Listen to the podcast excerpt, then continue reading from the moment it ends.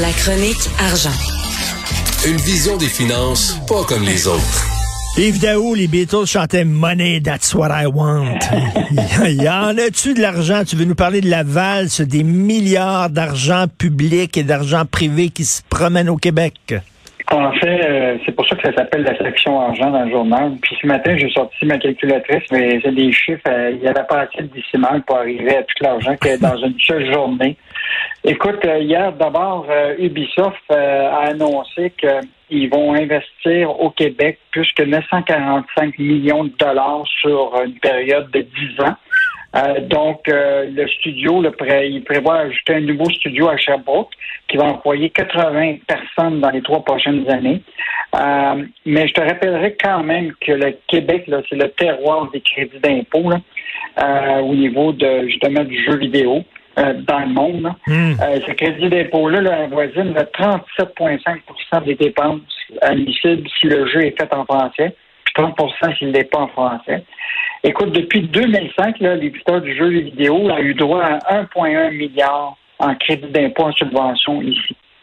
Ça, c'est une compilation que le journal a faite. Euh, et environ 90% de cette somme-là a été versée par le gouvernement du Québec sur le 1,1. Puis à ce jour aussi, Investissement Québec a mis 113 millions à Ubisoft entre 1997 et 2015. Euh, donc 82 millions en prêts sans intérêt, puis 30 millions en subvention.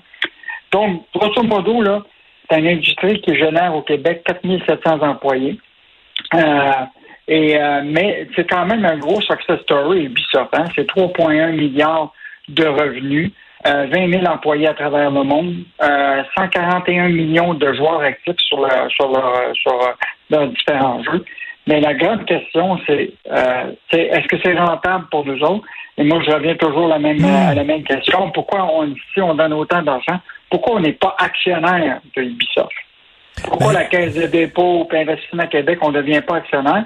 Puis là, on peut voir aussi les états financiers complets de ces compagnies-là, de voir où est-ce qu'ils dépensent de l'argent, etc. Mais pour le moment, on n'est pas un... Tu sais, demain matin, Ubisoft pourrait être vendu à des Américains, puis tout l'argent qu'on a donné ben oui, mais, mais tu as tellement raison, Yves. Si c'est si hot que ça, là, Ubisoft, puis si on est prêt à mettre des milliards là-dedans, ben pourquoi on n'achète pas des actions? Écoute, juste te dire, les états financiers de 2020 d'Ubisoft, là, il avait généré 411 millions de profits sur 3,2 milliards de ventes. Donc, euh, on pourrait récupérer une partie de nos crédits d'impôt. Donc, euh, grosse annonce dans le secteur, de, évidemment, des jeux vidéo.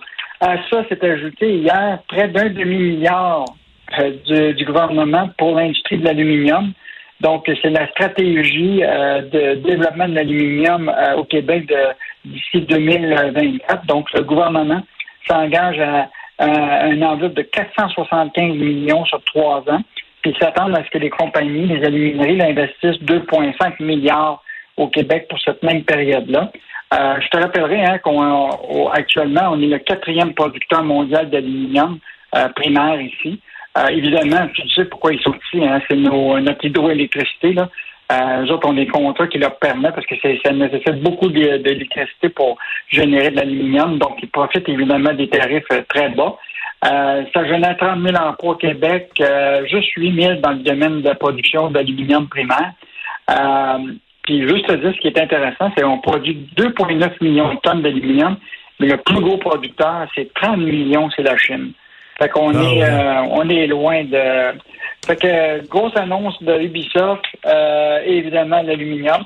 Puis la dernière que je voulais te signaler, c'est quand même intéressant.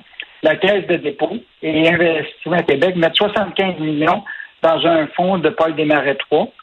Donc, Sagar, qui a un fonds, qui gère un actif de 11 milliards de dollars, qui s'étend au Canada, aux États-Unis, en Europe et en Asie. Euh, ben, nous autres, la Caisse puis euh, euh Investissement Québec, on décide de leur donner 75 millions.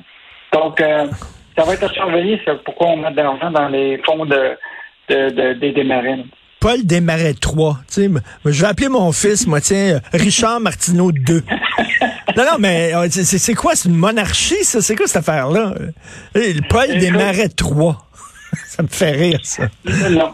Ben, moi, ce, que je questionne, c'est la pourquoi la Caisse et Investissement Québec est obligé de mettre 75 millions alors qu'ils ont des actifs déjà de 11 milliards? Ben oui. Ben oui, eh, tout à fait. Comment ça se fait qu'on aide des, tu sais, on devrait aider les petites entreprises, les start-up qui ont besoin d'argent, mais eux autres, qui ont les poches tellement profondes. Je veux dire, ces gens-là, ça chie littéralement des lingots d'or, puis là, il faudrait leur donner des millions. En tout cas, écoute, il faut rappeler hein, le succès de l'industrie du jeu vidéo à Montréal. Il faut le rappeler que ça, c'est grâce à Bernard Landry. C'était le premier qui a vraiment développé ce chantier-là. Et tu veux revenir sur l'excellente chronique de Michel Gérard euh, qui montre que les provinces vivent aux dépens du fédéral. En fait, Michel, c'est des vrais un exercice intéressant parce que ça vient de sortir de Statistique Canada, c'est ce qu'on appelle les comptes économiques euh, provinciaux et territoriaux, donc l'argent qui est versé par le fédéral aux provinces. Écoute, pour l'année 2020, là, euh, le fédéral a donné à tout le monde plus d'argent que l'impôt qu'ils ont recueilli des, des, des, des, euh, des, provinces.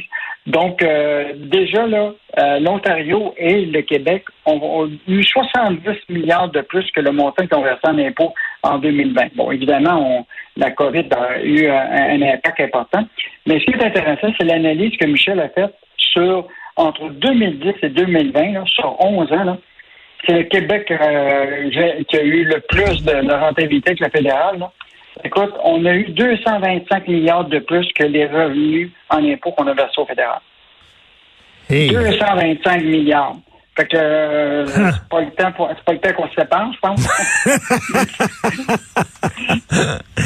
Donc, mais, euh, mais, ce qui est quand même fascinant, et sur cette même période-là, les Albertains, eux autres, ont donné 180 milliards de plus au fédéral qu'il y en a reçu en 11 ans. Ah, ben c'est pour euh, ça qu'ils chialent. C'est pour ça qu'ils sont en maudit en disant, nous autres, on donne, puis cet argent-là va dans les poches des Québécois. Ils vont se séparer avant nous autres. Je te le dis. mais l'affaire, ce qui va arriver, c'est que s'il y a moins de pétrole, puis il y a plus d'hydroélectricité dans 10-20 ans, peut-être que c'est nous autres qui va donner plus d'argent à l'Alberta. Ben oui. Mais comme dit à la fin de sa chronique Michel Gérard, quand le premier ministre albertain Jason Kenney se plaint de la péréquation tout en pointant le Québec qui reçoit la plus grosse portion du gâteau, il faut pas trop lui en vouloir parce que c'est peut-être vrai. Écoute, Yves, en terminant, tu es encore jeune, tu vas peut-être avoir un autre enfant qui s'appelle le Yves Daou 2. non, moi, moi je suis pour la simplicité volontaire comme les démarrais. Et là, ça va s'arrêter. Si Paul Desmarais 3 a euh, un, fils, ça va être Paul Desmarais 4, ça s'arrête où, ça, exactement? Ah, bref.